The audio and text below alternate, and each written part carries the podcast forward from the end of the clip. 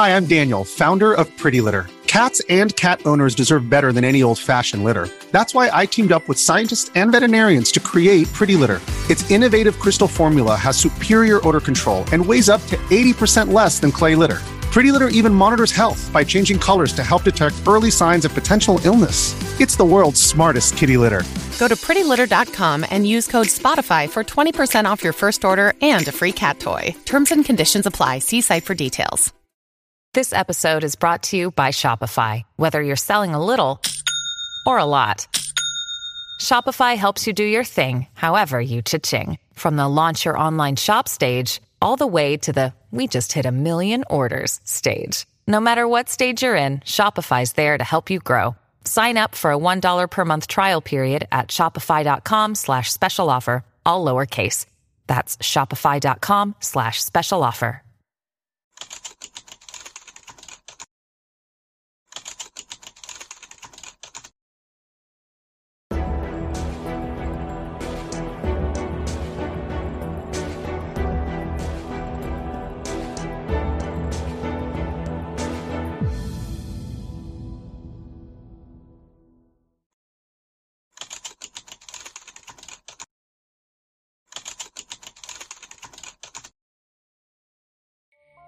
皆さんこんにちは。話題の事件へようこそ。今回取り上げるのは、新潟連続レイプ魔殺人事件です。この事件は、複数の女性に対する性的暴力などの罪で、刑務所に服役中の受刑者の男が、ある未解決事件の容疑をかけられ、服役中にもかかわらず、異例の裁判が行われた事件です。また裁判では、一旦処罰された罪については、再度処罰されないという、二重処罰の禁止でも注目され、世間の関心を集めました。服役中の受刑者に容疑がかけられた未解決事件とは一体どのような事件だったのか。まずは事件概要からどうぞ。事件概要。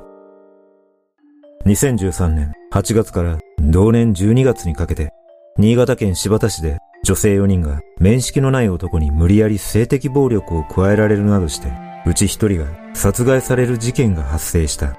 その後の捜査で柴田市に住む電気工事作業員の男 K、当時31歳が容疑者として浮上し、警察はこの男を逮捕起訴したが、K は身に覚えがないとして無罪を主張したため、最高裁まで判決はもつれ込み、2018年に無期懲役が確定し、K は岐阜刑務所に服役していた。ところが、この K という男の罪はこれだけではなかった。K が服役中の2020年、事件当時、二十歳の女性に対して性的暴力を加えた上で、殺害した容疑でも逮捕され、服役中ながら殺人の罪などで起訴され、再び法廷で裁かれることになった。このことから、一旦処罰された罪については、再度処罰されないという二重処罰の禁止があるため、再犯の多い性犯罪に対して、裁判所がどのような判決を出すのかに注目が集まり、その判決が物議を醸す結果となったことで、様々な問題点がクローズアップされることとなった。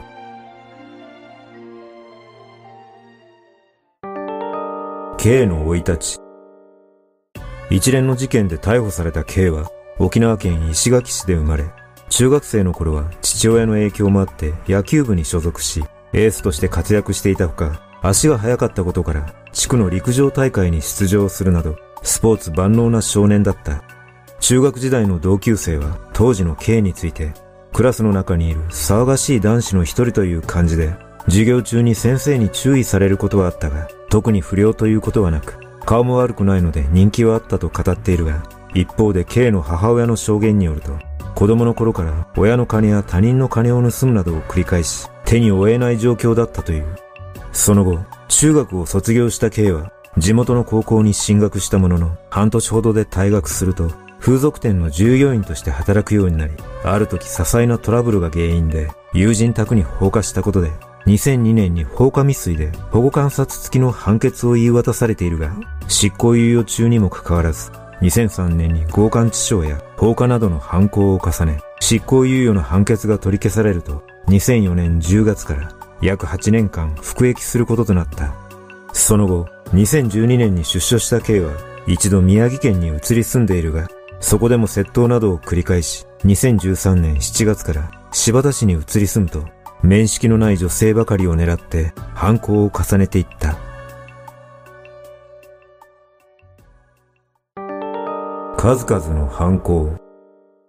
2013年8月2日午後9時30分過ぎ、K は柴田市の商業施設の駐車場で車を発進させようとしていた30代女性の車に近づき、運転席のドアを開けて刃物を突きつけ、助手席に行け、などと脅して女性を助手席に移動させると、K は運転席に乗り込んで場所を移動させた後、服を脱げ、静かにしろ、殺すぞ、などと脅して車内で乱暴し、翌3日にも同じ駐車場、同じ手口で10代の女性に乱暴している。同年11月22日午後9時30分頃、K は柴田市内に住むパート従業員の女性、当時22歳が自宅から歩いて友人宅に向かっているところを刃物で脅し、自らの車に連れ込み乱暴し、その後殺害した上で柴田市内の藪の中に T さんの遺体を遺棄しているが、殺害に至った動機などは K の口から語られることはなかった。さらに、同年12月6日、K は20代女性が運転する車に無理やり乗り込み、首を絞めながら言うことを聞かねえと殺すっけな、などと脅しているが、この時は女性に抵抗されたため、未遂に終わっている。これら4人の女性に対する強姦致死やわいせつ略取などの罪で逮捕・起訴された K の裁判は、真相が語られることなく、無期懲役判決で幕を閉じ、K は服役していたが、その裏で警察は、ある未解決事件にも K の関与が疑われるとして捜査を進めていた。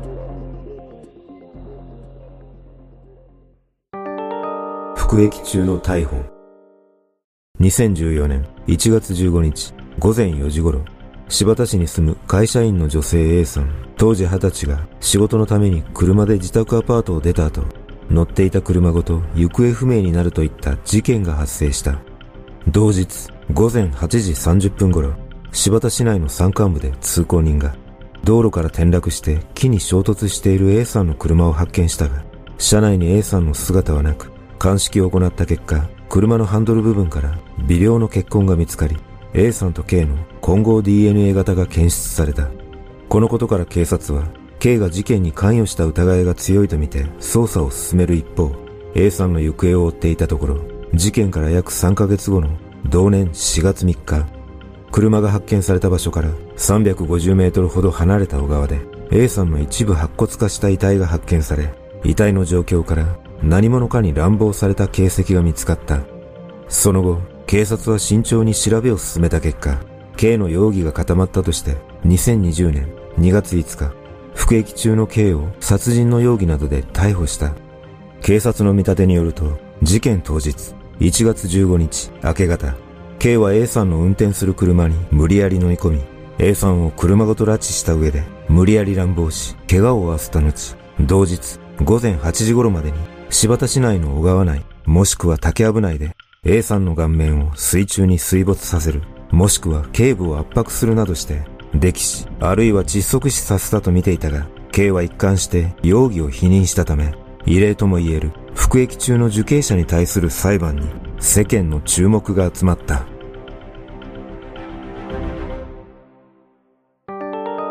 注目の裁判。2022年10月17日、新潟地裁で服役中の K の初公判が開かれ、起訴内容について K は、全く身に覚えがありませんと否認したことから、A さんが何者かに殺害されたという事件性と、K の犯行なのかという犯人性について争われた。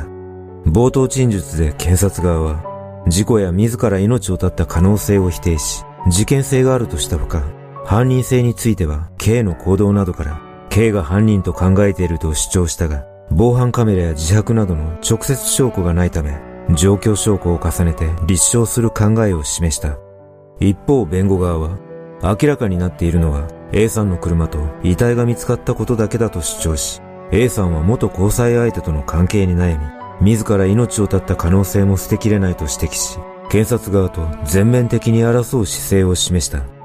同年11月7日、論告休刑で検察側は、犯人は確定的殺意を持って被害者を殺したとして事件性があると述べ、A さんの殺害時刻頃に現場近くにいたのは K 一人しかいないとして、K が犯人であると主張し、遺体の状況などから K の関与があったとした上で犯行の悪質さを訴えて死刑を求刑した。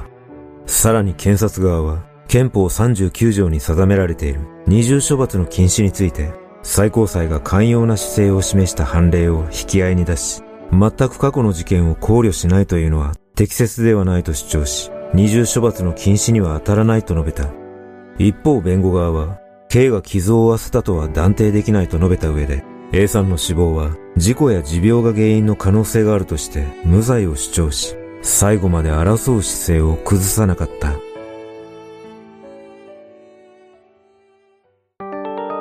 主文後回し。2022年11月18日、判決公判が開かれ、裁判長が主文を後回しにしたことで、傍聴席は死刑判決を予測してざわついた。裁判長は判決理由について、A さんの車から検出された DNA 型は A さんと K のものと言える上、現場付近で K を見たという目撃者の証言から常識的に考えて K が犯人と認められると述べた上、A さんに落ち度はなく、強い殺意に基づく犯行だったことは明らかで、身勝手極まりない。A さんの恐怖や絶望は、筆舌に尽くすことができず、結果は重大と述べた。また、K の無期懲役が確定していた過去の事件についても触れ、常習性が非常に高いとした上で、犯行への関与を否認するなど、反省の情が見られないと厳しく非難し、一方で、遺族の死刑を望む気持ちは厳粛に受け止めなければならないが、過去の同じような事件は、ほとんどが無期懲役で死刑を選択することはできないとして、主文は後回しにされたが、刑に無期懲役を言い渡した。そして、争点だった事件性と犯人性については、全面的に検察側の主張を認めた。こうして判決を言い渡した裁判長は最後に刑に対し強い非難の気持ちを持っている遺族の気持ちを真摯に受け止めてほしいと語りかけ裁判は閉廷した。しかしその後、同月30日に検察側は、刑が起こした過去の事件への考慮も含め、全般的に量刑に不服があるとして控訴し、一方の弁護側も、無罪であることの主張に変わりはないとして、同日控訴したことで、今後の裁判の行方にさらなる注目が集まっている。